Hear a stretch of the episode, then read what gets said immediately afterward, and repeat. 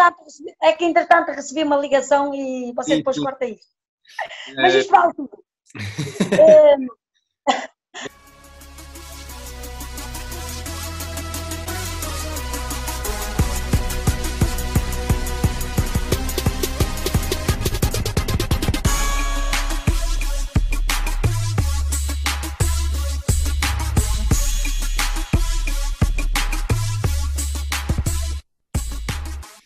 Ai, ai, ai, ai, ai, que emoção! Hoje temos aqui um setting de pace muito especial e muito especial porquê? Primeiro, porque temos aqui alguém que era a alma de todas as praxes que aconteciam nas seleções nacionais nos anos 90. Segundo, porque ao longo da sua longa carreira já deu aulas de língua portuguesa a japoneses sempre que pôde e não perde uma boa brincadeira. Ah, e também é famosa por ter vencido a, a maratona, o campeonato mundial, que teve menos 400 metros e por isso não é uma, uma maratona, não é? Mas pronto, temos aqui alguém que construiu um enorme legado, é ela, Manuela Machado. Muito obrigado por ter aceito o convite para esta espécie de entrevista. obrigado, eu e você estudou muito bem a lição. Claro, eu tenho informantes em todo o lado. Se não é preciso ter informadores, basta ler o que está escrito, que sabe tudo. Sim, o livro que saiu em 2015, não é? Claro. Pois, eu espero que lhe tenham dito que isto é uma espécie de entrevista e que aqui é tipo carnaval, ninguém pode levar a mal. Não, mas também só se responde se quiser, não é? Claro, claro. Bem, vou começar por perguntar-lhe como é que era a Nelinha lá por Cardieles, Viana do Castelo. Já era assim toda brincalhona ou era tímida? Não, se, claro, tenho, tenho a minha timidez também, não é? Acho que toda a gente tem um bocadinho da sua timidez. Mas sempre fui bastante brincalhona desde, desde criança e sempre gostei de brincar com, mais com os rapazes do que com as meninas. Sempre, sempre fui divertida, sim, sim, isso, isso é verdade. E sabemos que, que ne- nessa idade foi até ao sexto ano na escola e depois parou. Sim. Por opção própria ou por, eh, para ajudar os pais? Eh, Pelas duas coisas. O meu pai é pedreiro, a minha mãe era doméstica, nós somos quatro irmãos e, eh, e era só o meu pai eh, a trabalhar. Sempre senti o carinho deles e, e nunca me faltou nada. Agora, assim, a partir daí eu decidi que queria ter as minhas coisinhas próprias e decidi eu ir trabalhar. Mas eles sempre me incentivaram para, para eu estudar, como os outros meus irmãos, eles sempre incentivaram para nós estudarmos e para continuarmos, que iam fazer tudo por tudo para que eh, nós eh, chegássemos mais longe nos estudos. Até era, até, até era boa aluna. e depois chega, chega ao atletismo por influência do irmão, aos 18 anos, mas não foi só por causa da influência do irmão. Nessa altura também decidiu ir àquela prova para começar o enxoval, não foi? Não, mas não, não, não, não. Eh, foi mesmo só pela influência do meu irmão. O meu irmão já corria há muitos anos, é, o- é o- é segundo dos irmãos, corria, sempre correu pelo prazer de correr e porque gostava de correr e, eh, e sempre me incentivou. Um dia, em maio, eh, havia aqui na terra, na aldeia vizinha, uma corrida e ele incentivou-me a lá participar. E assim fomos, atravessámos o Rio Lima de barco, eh, que é a aldeia em frente, em frente à minha, só que temos o Rio Lima a, a dividir e passámos de barco e aí fu- fu- fui correr, mas não foi nada a pensar em enxoval, mais, porque eu nem pensava em namorados, eu queria brincar com os rapazes e divertir-me e na altura nem pensava em namorar, nem em casar, nunca foi, nunca foi uma, uma opção, uma, uma não estava nas minhas ideias, nada disso. Sim. Sim, nada. E depois cheguei lá, estavam, estavam outras raparigas que já corriam há muito, já com um nome a nível nacional conhecido, e eu, foi, foi daquele género, partir a matar, chegar a morrer. Foi mesmo. Deram um tiro de partida, foi a partir para a frente, nunca mais parei. E, e ganhei a corrida, e depois nunca mais parei. Mas essa, essa corrida eu disse do enxoval porque normalmente davam assim eletrodomésticos. Não, não, deu, deu uma taça enorme, quase do meu tamanho na altura, uh, também é uh, pouco maior, pouco mais pequena era, que eu não cresci muito mais. Uh, ganhei uma taça do meu tamanho quase. Também coube no barco? Coube no barco? Teve que vir no barco, claro. E depois eu lembro-me que andei, andei quase toda a tarde a mostrar aqui à freguesia a taça que eu tinha ganho, não sei o quê, não sei o quê. Sabe que isto foi em 1980 82 ou 83, por aí, não me lembro bem, sim, sim. há muitos anos atrás. E claro, aqui para, para a freguesia nenhuma rapariga corria, nem, nem eu acho que aqui até na zona de Viana não havia muita, muitas mulheres ainda a correr, ou muitas raparigas a correr, e realmente aqui na freguesia foi uma alegria e... eu ter vencido aquela taça enorme. Sim, a Manela disse que na prova foi partir a, a, matar, acabar a morrer, e foi essa expressão que usava também nos treinos inicialmente, que era todos os dias tinha de ir melhorando. Todos os dias tínhamos que bater um recorde do percurso. Fazíamos o nosso treino, eu não sabia o que era, nunca sabia o que era treinar, não é? Eh, então nós eh, fazíamos daqui da minha aldeia até Viana e, e, todos os dias tínhamos que melhorar, nem que fosse 10, 20 ou 30 segundos. Eh, se melhorássemos, era sinal que estávamos em forma. E, portanto, era assim o treino. Eu nunca tinha ouvido falar em séries, nem fartleques, nem, nem treinos longos, nem treinos específicos, nunca tinha ouvido falar nada disso. Só aprendi isso muito mais tarde, quando cheguei ao Sporting de Braga. Sim, e foi nessa fase que lhe começaram a chamar Tolinha, sempre que haviam correr uh, naquele, na estrada nacional em direção ao Rio? Sim, foi nessa altura que os senhores de, os senhores de mais idade uh, chamavam e, um, e, criticavam e mandavam bocas os senhores já de mais idade, sim. Mas eu sempre tive uns pais que sempre foram uh, com uma cultura muito grande a nível desportiva e, e tenho uns pais que nasceram em, em 1930, mas sempre, sempre me apoiaram. O meu pai, tudo que era desporto, ele ele falava, ele percebia, ele estava a par de tudo e sempre me incentivou dizendo, minha filha, não ligas porque nós é que somos os teus pais e nós é que sabemos. Uh, não ligues a, esses senhores. Mas esses senhores foram aqueles que mais tarde me batiam palmas me, e me pediam desculpa porque realmente ter dito aquilo. Pois, eu ia perguntar se, se esses insultos, digamos assim, continuaram ao longo da carreira? Eu não, eu fui realmente nos primeiros anos, quando, quando fui para o Sporting Clube de Braga, uh, tornei-me muito mais conhecida, embora sendo um segundo plano durante muitos anos, mas uh, esses senhores depois eram aqueles que me aplaudiam e que me pediam desculpa e que batiam palmas e que, e que me agradeciam muitas vezes, muitas vezes a chegada ao Sporting Braga acontece depois de vencer a São Silvestre de Braga, não foi? Braga. E, e foi. eu sei que alguém foi lá bater a casa dos seus pais. Quer contar a história? Eu, na altura, eh, eu trabalhava já numa que ainda hoje existe, na Quinta Dom Sapo, que é turismo no espaço rural, e já trabalhava lá. E os donos dessa, dessa empresa tinham um hotel em Viana, que era o Hotel Afonso III, e eles tinham ido viajar. E como eh, gostavam muito de mim e eu era da mesma aldeia que eles, eles pediram-me para eu ficar eh, a tomar conta de, dos filhos, e eles tinham dois filhos, então eu fiquei no Hotel Afonso III eh, com os miúdos, com os filhos dele.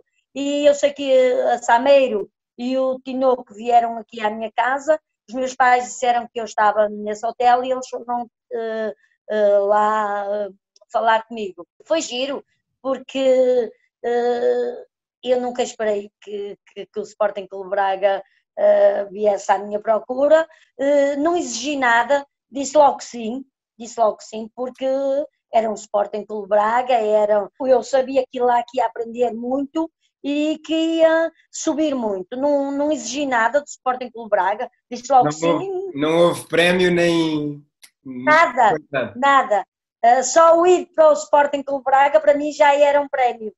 Pois, e se na altura tivesse recebido convites do Porto, do Benfica, do Sporting, sei lá, do Pasteleira, para onde é que teria ido? Teria ido para o Sporting? Uh, uh, na altura não recebi de nada, mas, mas ainda bem que recebi do Sporting Clube Braga, porque foi no Sporting Clube Braga que eu que eu gostei de estar, foi lá que eu tenho todas as minhas amigas foi lá que, que eu construí a, a minha vida de atletismo, não é? Sempre me senti bem no Sporting Clube Braga. E, e depois, ao longo, nessa altura não tive, ao longo da minha carreira, tive convites de, de, de, de dos outros clubes, mas, mas Sporting Clube Braga é Sporting Clube Braga. Inicialmente falou que deu pouco nas vistas, eh, fechava as equipas. Acha que isso se deve ao facto de ter continuado a trabalhar ainda bastantes anos? Eu trabalhei durante muitos anos, eh, mesmo estando no Sporting Clube Braga. Eu fui, fui aos meus primeiros Jogos Olímpicos a, a trabalhar 8 horas por dia. Eh, e eu sempre fui um segundo plano no Sporting Clube Braga e e já me sentia bem, porque nunca imaginei que o atletismo mais tarde que ia, fazer, ia ser a minha profissão. Eh, portanto, eu já trabalhava, tinha o meu ordenado ao final do mês e era isso que me importava. Chegava à casa, ia fazer a corridinha, conforme a Sameiro me mandava, durante uh, 10 anos, mesmo sendo um segundo plano, eu corria uma vez por dia e chegava, e mesmo assim fazia, uh, fazia uh, muito boas classificações, não é? Uh, e, e, só quando eu fiz mínimos para ir ao, ao Campeonato da Europa a Split, a Sameiro uh, aí começou a dizer, mas acho que tu devias deixar de trabalhar, mas eu não. E a Sameiro insistia sempre, eu não, Sameirinho, o atletismo não me dá nada. Nessa altura, nessa altura de 1989, 1990, é que se ganhava o enxoval, ganhava-se as panelas de pressão, ganhava-se os ferros, ganhava-se os cortores, ganhava-se essas coisas todas. E eu tinha o meu ordenado ao fim do mês e era, era, era o meu trabalho que o, o atletismo seria uma segunda opção. Sim, mas eu, eu, perguntei, eu perguntei isto porque é quando se dedicou mais ao atletismo começaram a surgir os, os grandes resultados internacionais. Claro. Mas a verdade claro. é que também é nessa fase que se estabelece mesmo como maratonista. Daí que eu tenha de Sim. perguntar, foi a maratona que lhe proporcionou ser profissional, ou seja, fez algumas maratonas e viu que na maratona podia ganhar bastante dinheiro e ser profissional, ou apostou tudo para ser profissional na maratona? Uh, a Sameiro é que fez todo esse trabalho. Ok. Uh, foi a Sameiro que fez todo esse trabalho. Uh, e eu sempre confiei na Sameiro eu digo que, que e agradeço, todo, agradeço muitas vezes, não é todos os dias, mas agradeço muitas vezes com um obrigado à Sameiro, obrigado por a conhecer, obrigado por ter sido minha treinadora, obrigado por ter feito tanto por atletismo nacional e mundial e obrigado por ter feito aquilo que fez por mim, porque se não fosse a Sameiro, se calhar eu não teria sido isso. Foi a Sameiro que fez essa aposta toda.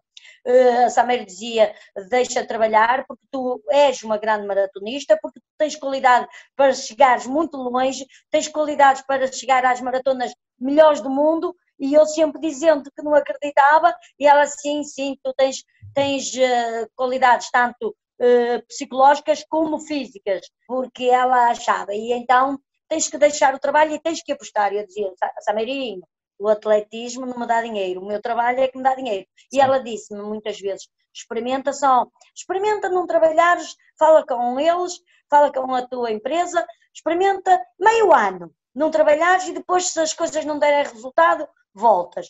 E, e depois de tanto ela insistir, insistir, insistir, eh, foi isso que aconteceu e, e realmente valeu a pena. Valeu a pena. Mas Manel, infelizmente está-me a dizer que ela acreditava muito em si, mas na estreia da sua maratona houve uma situação bastante caricata que ela disse, ah, tenho de correr para X e a Manela teve de parar para cumprir, não é? Porque senão podia ter feito um tempo muito melhor. A minha, a minha primeira maratona foi eh, em Paris e ela disse, eu quero, treinava uma vez por dia, trabalhava e ela disse-me, eu quero que tu corras e vais correr para 2 horas 45. E então ela, eu, eu não havia GPS, não havia nada, eu nunca tive dessas coisas, nem, não, não tinha nada. Então tinha aqueles relógios da Cássio que, que, com um cronómetro, mas eu nem com isso corria, porque eu detesto correr com relógio, uh, nunca corro com relógio e corro sempre sem nada. Então ela escreveu-me aqui no braço os tempos de passagem, aos 5, aos 10, aos 15, aos 20, aos 25, aos 30, de 5 em 5. E como todas as grandes maratonas, tem os cronómetros também de 5 em 5, e eu ia vendo, cheguei aos 10 km, eh, teria que, para fazer 2,45, teria que passar com 40 minutos. Eu passei com 38 minutos, parei 2 minutos para chegar aos 40 e aí sim terminar com 2,45 e foi com 2,45 que eu terminei. E se tivesse corrido livremente, acha que podia ter feito 2,30 e qualquer coisa? Muito melhor, não, não, não digo que teria feito, mas teria corrido uh, na altura 2,40 ou se calhar até menos um bocadinho, mas teria corrido, teria corrido de certeza absoluta. Mas assim, cheguei fresquinha, fiz aquilo que ela mandou e, e sempre uh, fui muito cumpridora, uh, mesmo com os treinos e com tudo que a Sameiro exigia. Sempre fui muito cumpridora com a Sameiro. Uma vez, uma vez, uh, eu diria, ela disse que eu, que eu, que eu, que eu faltei à palavra, mas não, não faltei. ela diz que em Helsinki, porque assim, em Helsinki ela diz-me, Manela, só sais do grupo quando eu mandar. Ela mandou e eu saí de vez, só que ela ficou muito atrapalhada porque eu saí e ninguém foi comigo. E ela ficou muito atrapalhada, dizendo: Eu mandei de sair, mas não era tão rápido. Mas pronto. mas, mas, mas foi giro. Já foi lá mais à frente. Mas agora, voltando aqui à parte quando se torna profissional, eh, eu gostava de focar neste ponto porque há muitos atletas cá que dizem: Ah, eu não consigo chegar ao nível internacional porque tenho de trabalhar, porque tenho disto, tenho daquilo, não me apoiam. Mas a verdade é que a Manela foi sétima em Tóquio, nos Mundiais de 91, sétima nos Jogos Olímpicos de Barcelona e ainda não era profissional do atletismo. Não. Trabalhava. Isso, aí em Barcelona já comecei a treinar eh, eh, duas, duas a três vezes de manhã e à tarde e depois à tarde. Comecei a treinar duas, duas ou três vezes de manhã, não fazia todos os dias bidiário e nem era profissional e cheguei, e cheguei onde cheguei. Fui, e... Em Barcelona fui a segunda melhor portuguesa em todas as modalidades. Sim, sim, sim. E mesmo aí, é verdade que não ganhava dinheiro do Sporting Clube de Braga? Não, é verdade que não ganhava dinheiro. O primeiro ordenado que eu comecei depois a ganhar do Sporting Clube de Braga foi quando já ganhei a minha medalha, 50 eh, euros, na altura 10 contos por mês. Uhum. Que, que para mim era uma fortuna. Mas era menos que ganhava na, na sua profissão, ou não? Claro, muito menos, claro. Muito menos, muito menos. Sim, sim. Depois os prémios monetários iam compensando né? nas grandes maratonas. Depois, eu sou, eu sou do tempo que se ganham muito dinheiro nas maratonas, muito dinheiro. Agora já não é tanto assim, mas eu ainda apanhei o tempo que se ganhava muito dinheiro. Sim. E os, cach os cachês eram altíssimos, os prémios eram altíssimos, as marcas desportivas apostavam muito em nós. Uh, sim, valeu a pena. Valeu a pena. Sim. E quais foram as maiores diferenças que começou a sentir eh, a nível de treino quando passou a ser profissional? Foram os bidiários? Pronto. Muitos, muito, muito. Foi bastante, muito mais exigente. Eh, aí o atletismo já não passou a ser. Está é, bem que é prazer, acaba, acaba por ser prazer porque estou, ninguém me obriga a correr, ninguém me obriga a nada e estou ali por aquilo que gosto. Sim, Mas tem dias que aquilo é muito desgastante, é muito, é, temos que cumprir os treinos já à risca e, um, e claro, é duro, é bastante duro porque treinas, treinas, treinas de manhã e passou a ser diferente, passei, passei a treinar o, o dobro do que aquilo que treinava. Sim. E claro, as séries, os treinos de, de, técnica na pista muito mais exigentes, mas, mas é como lhe digo, ninguém me obrigava, era eu que queria, era eu que gostava era eu que, que, que realmente realmente depois quando começas a fazer boas classificações, não é? Uh, uh, Obriga-te a, a, treinar muito mais. E esse, esse treino todo deu uma medalha de ouro no Mundial, duas de prata, dois títulos europeus. E agora tenho aqui uma pergunta, porque já falou muito sobre isso, e agora eu tenho aqui perguntas de resposta rápida, em que basicamente eu dou duas escolhas e a Manela tem de dizer o que é que foi melhor para si? O que é que foi melhor? A medalha de ouro em 95 ou a ser chamada de sucessora de, da Rosa Mota? pode-se dizer uh, sucessora da Rosa Mota. Então, sucessora da Rosa Mota ou ter eh, sido oficial do Infante Dom Henrique, em 95? Uh, se não tivesse sido sucessora da Rosa Mota, não teria ganho o prémio A Ordem do Infante. Do Infante, sim. E, e o que é que foi, como é que foi receber um, a taça de melhor atleta ibero-americana em 98 pelas mãos do rei Juan Carlos de Espanha? Espetacular. Fui recebida como uma rainha naquele no Palácio do Rei. Muito, muito bom. Muito, muito bom. Estavam outros desportistas de outras modalidades e eu recebi o prémio final. Foi sem dúvida um, uma lagriminha no canto do olho. Uhum. Foi, foi sem dúvida. Porque, porque quem ganha aquela taça, já a Rosa Mota tinha ganho e o Carlos Lopes tinha um ganho, a seguir fui eu, fui eu e já ganhou o Cristiano Ronaldo. Uh, porque, porque aquele prémio é uma taça enorme que vem um ano, é tipo a taça dos campeões europeus de futebol, tipo isso, sim, sim. a taça vem a taça vem um ano para a tua casa, enorme, o teu nome fica lá gra gravado à volta da taça, no final de um ano tens que a devolver e ficas com a réplica. E, e, foi sem dúvida um orgulho enorme ter essa taça aqui. Poucos, é. poucos portu, pouco portugueses já têm.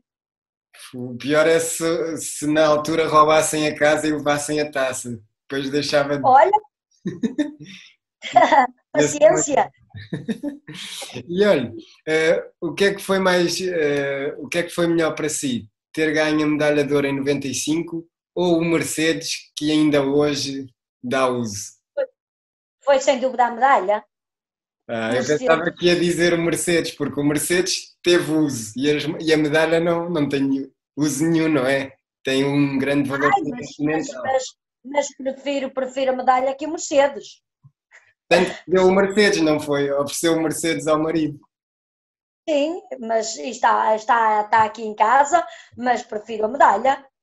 Então vamos agora a uma rúbrica que, que eu chamo de verdade ou mito. E temos aqui muitos que me foram dizendo e que eu queria ver esclarecidos. E começando logo pelos Mundiais de Gutamburgo, eu vou perguntar se é verdade ou mito que antes da partida disse a toda a gente da comitiva que ia ganhar e que em vez de estar estressada com, com a prova em si, estava era estressada com a escova do cabelo, a maquilhagem, como é que ia ficar no pódio. É verdade, eh, é verdade. Eu não sou de maquilhagem nem de, eh, cabelo, mas realmente eh, eu tinha quase a certeza que ia, que ia vencer. Eu fui para lá confiante que ia ganhar, porque eu sabia como estava. Eu, 15 dias antes, fiz um teste de 30 km e foi, foi espetacular. E, e a Sameiro, quantas vezes me dizia, Manela, por exemplo, ia fazer um treino 15 vezes mil. E a Samer dizia, quero que faças para 3,20. E eu andava, por exemplo, 3,10. E a Samer dizia, eu quero que faças mais devagar. E eu dizia, eu não consigo, eu não consigo, porque as pernas querem andar. E eu via nos treinos que as era diferente. Eu via que as pernas queriam andar em todos os treinos. E, e eu sabia que, que, que ia vencer. Tinha, tinha quase a certeza que ia vencer. E eu dizia muitas vezes, eu vou para a partida, se me vejo olhar para a esquerda e olhar para a direita é para ver quem vai ser a segunda. Porque ele tinha, estava muito confiante, sempre muito confiante. Era muito forte psicologicamente? Acha que... Sim, bastante, bastante.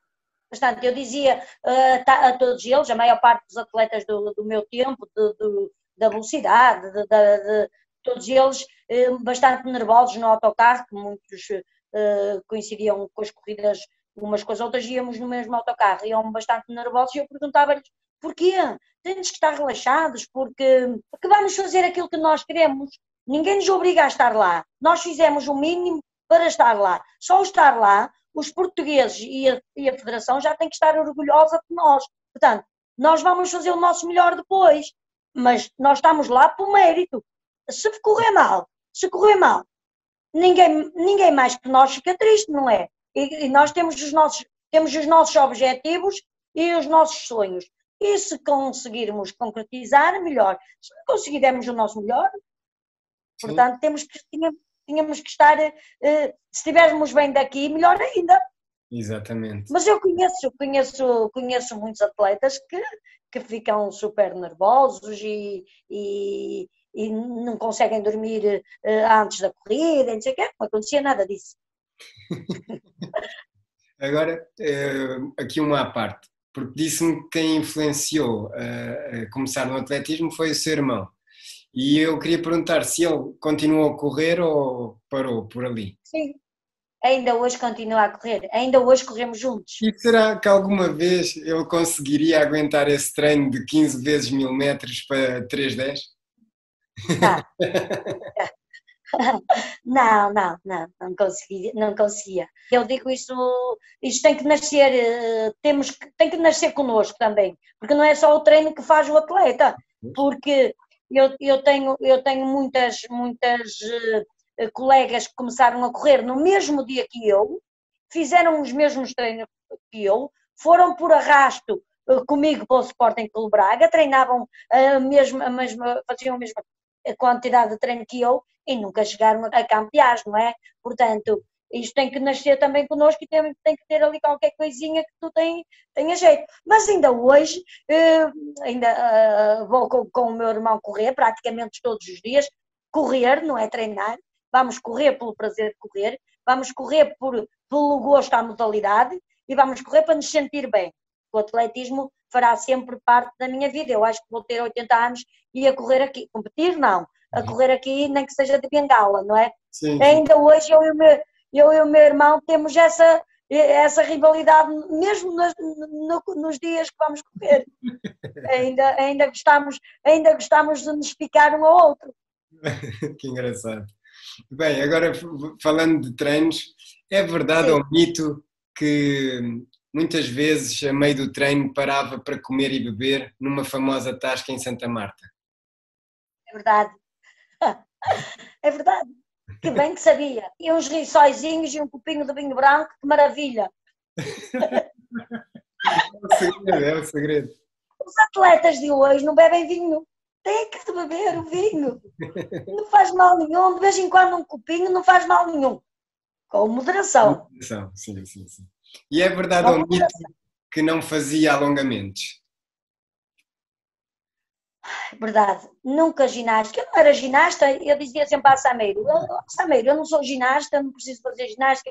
Fazia o meu aquecimento sempre de 20, 20 minutos antes de fazer o treino de séries. E ela, ah, tens que fazer uh, alongar, tens que aquecer, uh, fazer um bocadinho de ginástica. Oh, Sameiro, eu não sou ginasta. E, e não fazia. Ah, então era nesses, era nesses momentos que fugia para a casa de banho e depois só aparecia no início das séries? Eu não precisava fugir, ela confiava em mim. não precisava fugir. Eh, é verdade, não gostava de fazer ginástica. Gostava. E no final de, de uma maratona, eh, quando lhe queriam oferecer isotónicos, a Manela queria era refrigerantes? Não, não, não. Uh, água. Eu nunca, em, em todos os meus abastecimentos, eu punha os meus bidãozinhos nas mesas que há dos abastecimentos, mas o que continha dentro dos bidões, água, mais nada.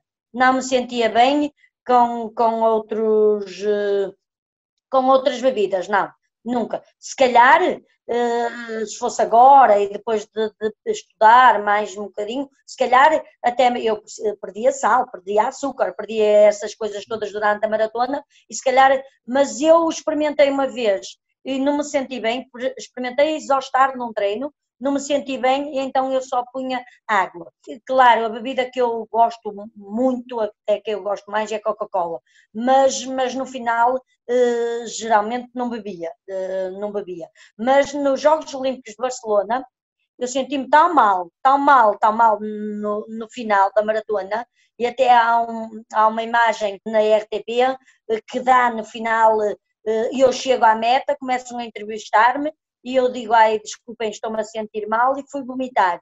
Ai, eu estou a ficar um bocado mal disposta com estas luzes.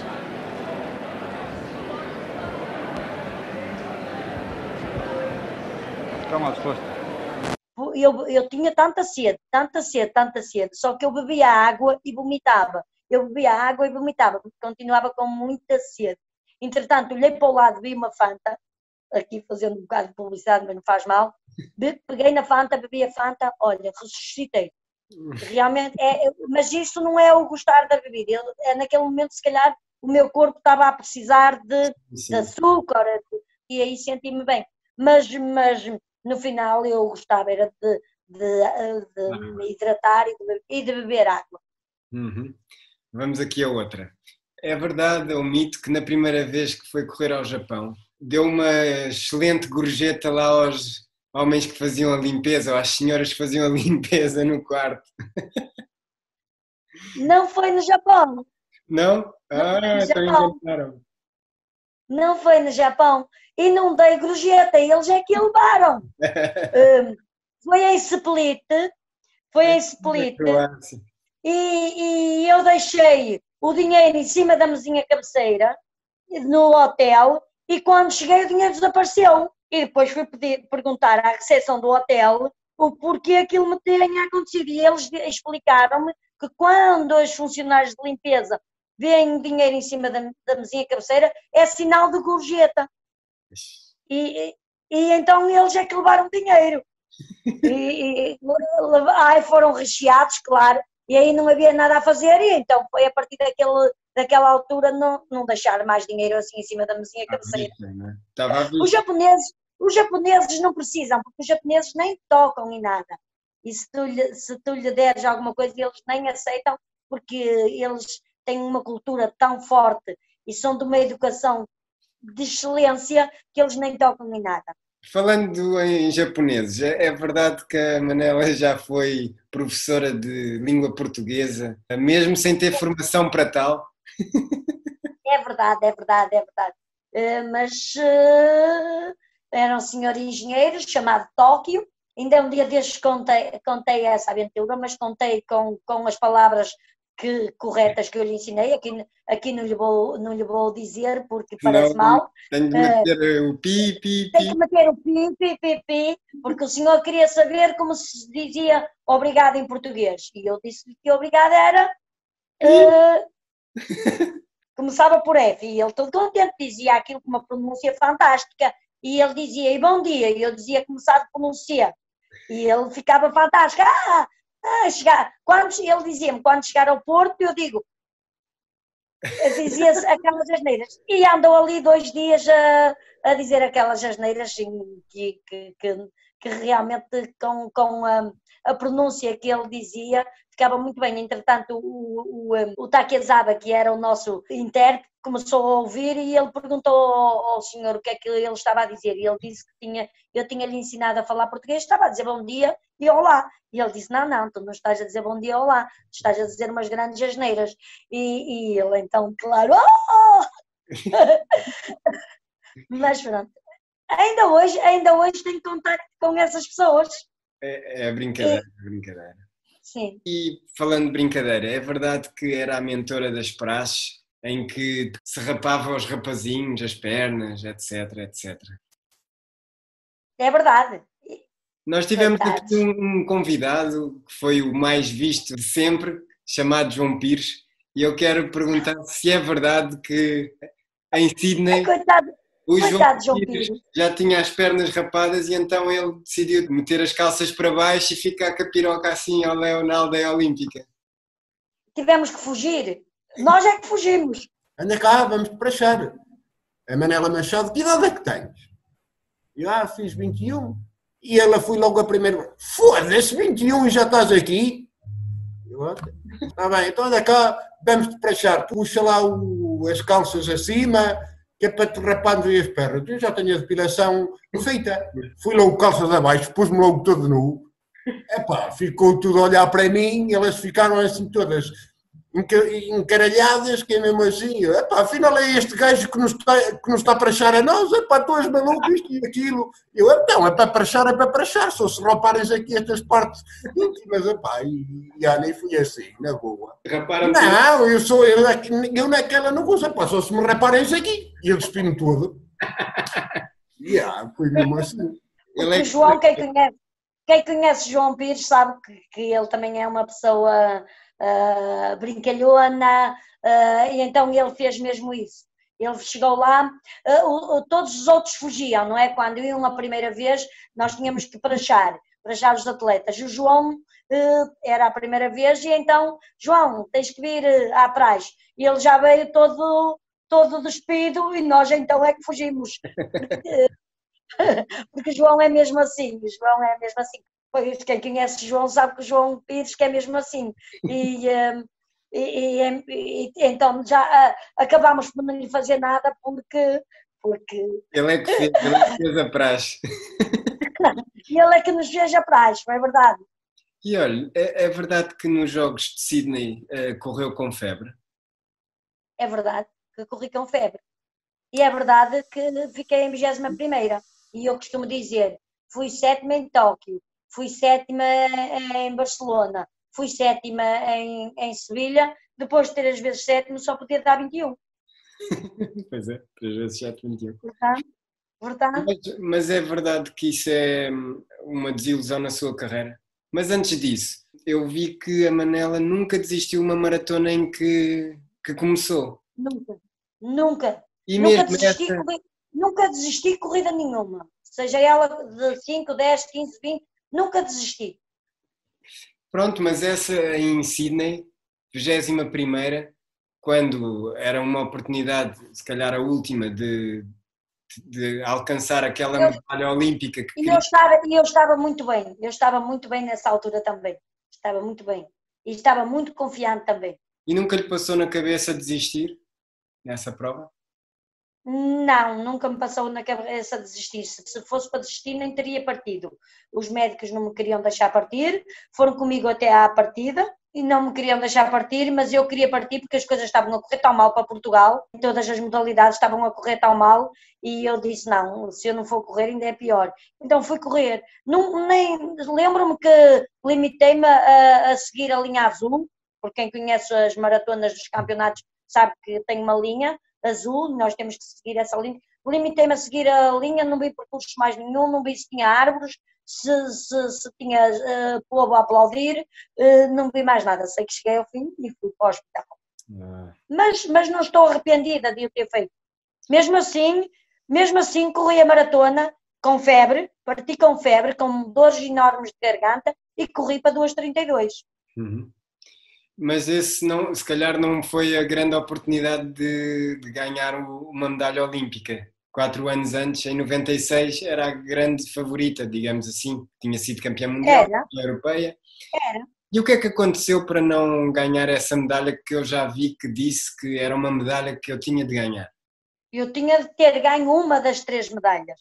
Se eu fui vice-campeã do mundo, 93, 94 fui campeã da Europa, 95 fui campeã do mundo, tinha ganho, eh, Londres fui a todas ao pódio, Nova York fui ao pódio, estou com, com os grandes maratonistas ali. E, portanto, eu, na, nos jogos somos as mesmas atletas a correr. Eu teria que ter ganho uma das três medalhas. Teria que ter ganho. E eu sei que teria, era, minha, era o meu objetivo, era a minha ambição, e era isso que eu, que eu e treinei para isso.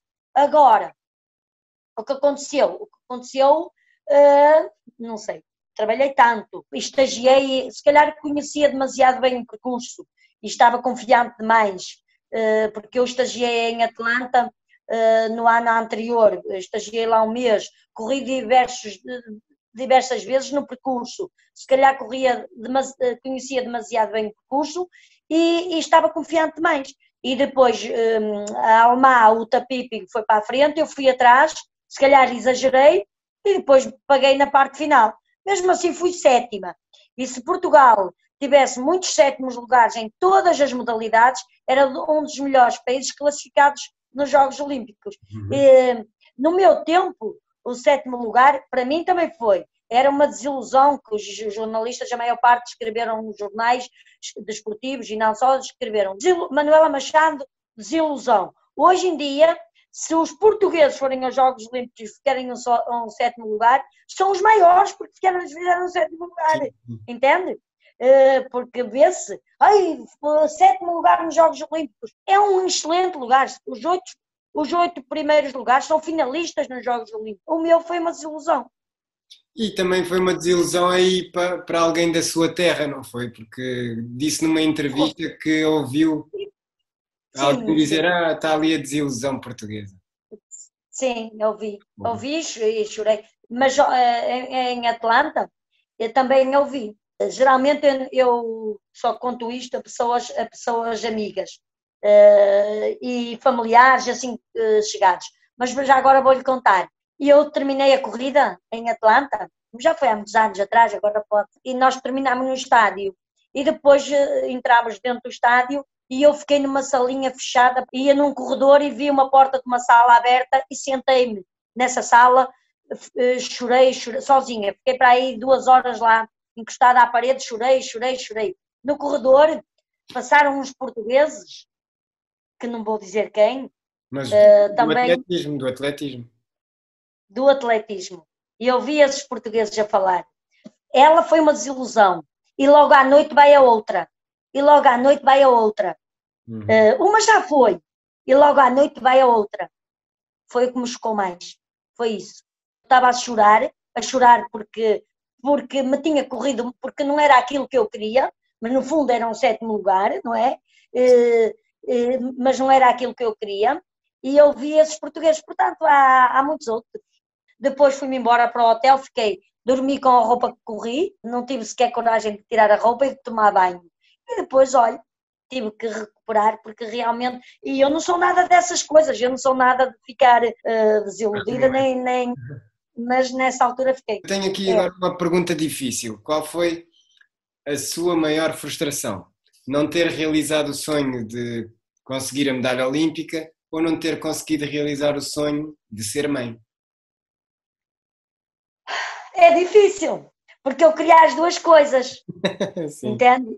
Sim. Eu queria as duas coisas, mas ter sido mãe é muito melhor que ter sido campeã olímpica, sem dúvida. Pois. Eh, E essa pergunta que era se trocava a sua carreira toda para hoje em dia ser mãe de um jovenzinho. Não, não, não, não, não trocava, não trocava. Sinceramente, não trocava. Que faria tudo de novo. Mesmo sabendo que não poderia, não iria ter, eu faria tudo de novo. E depois houve uma altura que eu decidi eh, então parar eh, eh, e, dizer não, parou a alta competição, depois regresso porque quero ser mãe. Não aconteceu.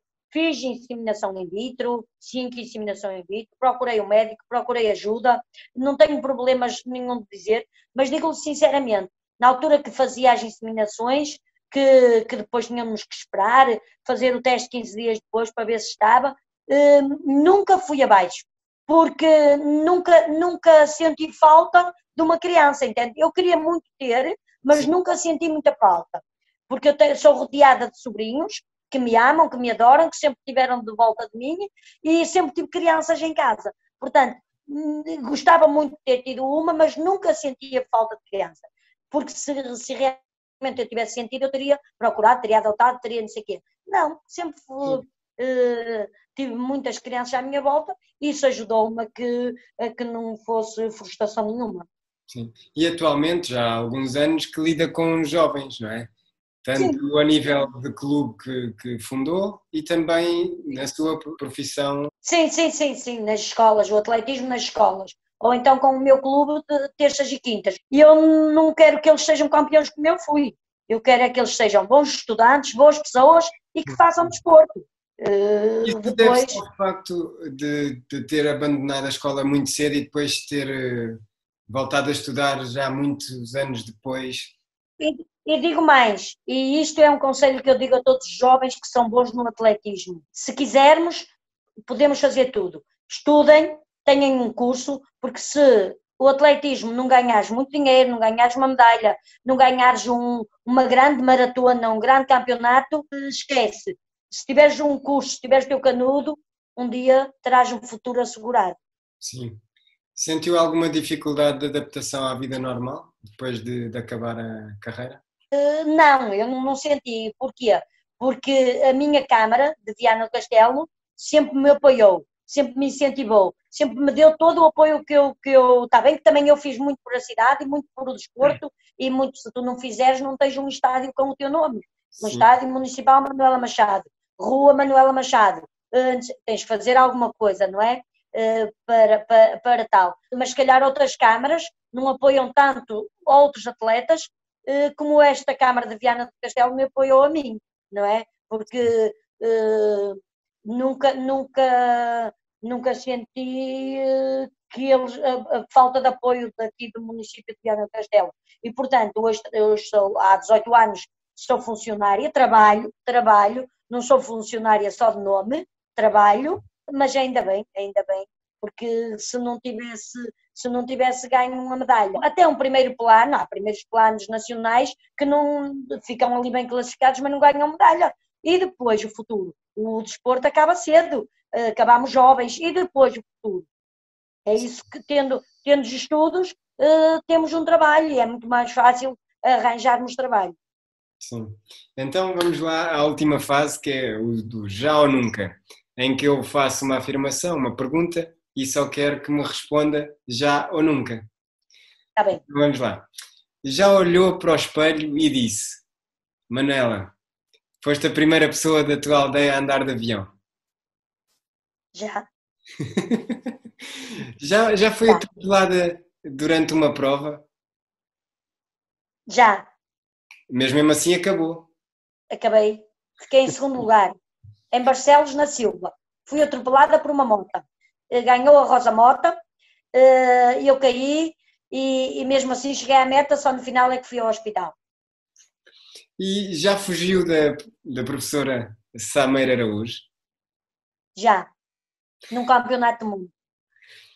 Já, já acabou uma maratona e a treinadora disse, perguntou, então mas foste de bicicleta ou quê?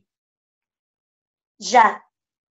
Deve, ter feito uma marca que ela não acreditava que eu a fizesse e, e perguntou-me, foste de bicicleta? Bicicleta nunca, nunca.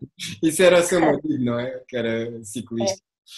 É. Eh, então vamos à última. Já alguma vez ia ali soltinha a pensar que ia ser campeã mundial e depois rebentou mais gravemente do que o joelho do Mantorras? Nunca. 93, não? Não. Uh, eh, 93 eu nunca pensei que ia ser, eu nunca pensei que ia ser segunda em 93. Mas ia ali na, na liderança e depois já andei bastante tempo, mas nunca, nunca, eu para mim se ficasse ali em quarta ou quinta já era, já era, já era bom. Uh, nunca, não, nunca imaginei que fosse campeão do mundo. Dali, nunca. Mas não ia muito soltinha. não ia muito soltinha. Mas em 95 já estava à espera, não é? 95 sim. Okay. 95 estava à espera e em 96 também estava à espera, e em 97 já não estava à espera de ser Essa campeão do mundo. Foi uma grande prova, não é? Essa, essa medalha de prata soube a ouro. Essa medalha de prata soube a ouro por uma razão, e porque corri no dia dos meus anos, fui para lá com algumas limitações, eu a conduzir tinha tido um acidente de carro, fraturei o externo, fui com algumas limitações, mas o que me dá mais gozo é que corri no dia do meu aniversário e quando ligo para casa para os meus pais, a minha mãe me diz, ganhou uma japonesa com 57 segundos de avanço, e um, 57 ou 56, e a minha mãe me diz, filha, terminaste a, a, a, cortaste a meta à hora que nasceste. E eu disse, oh mãe, podias-me ter tido mais cedo um minuto que eu assim teria ganho.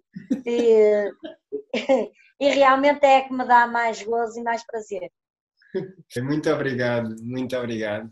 Nada, muito. nada.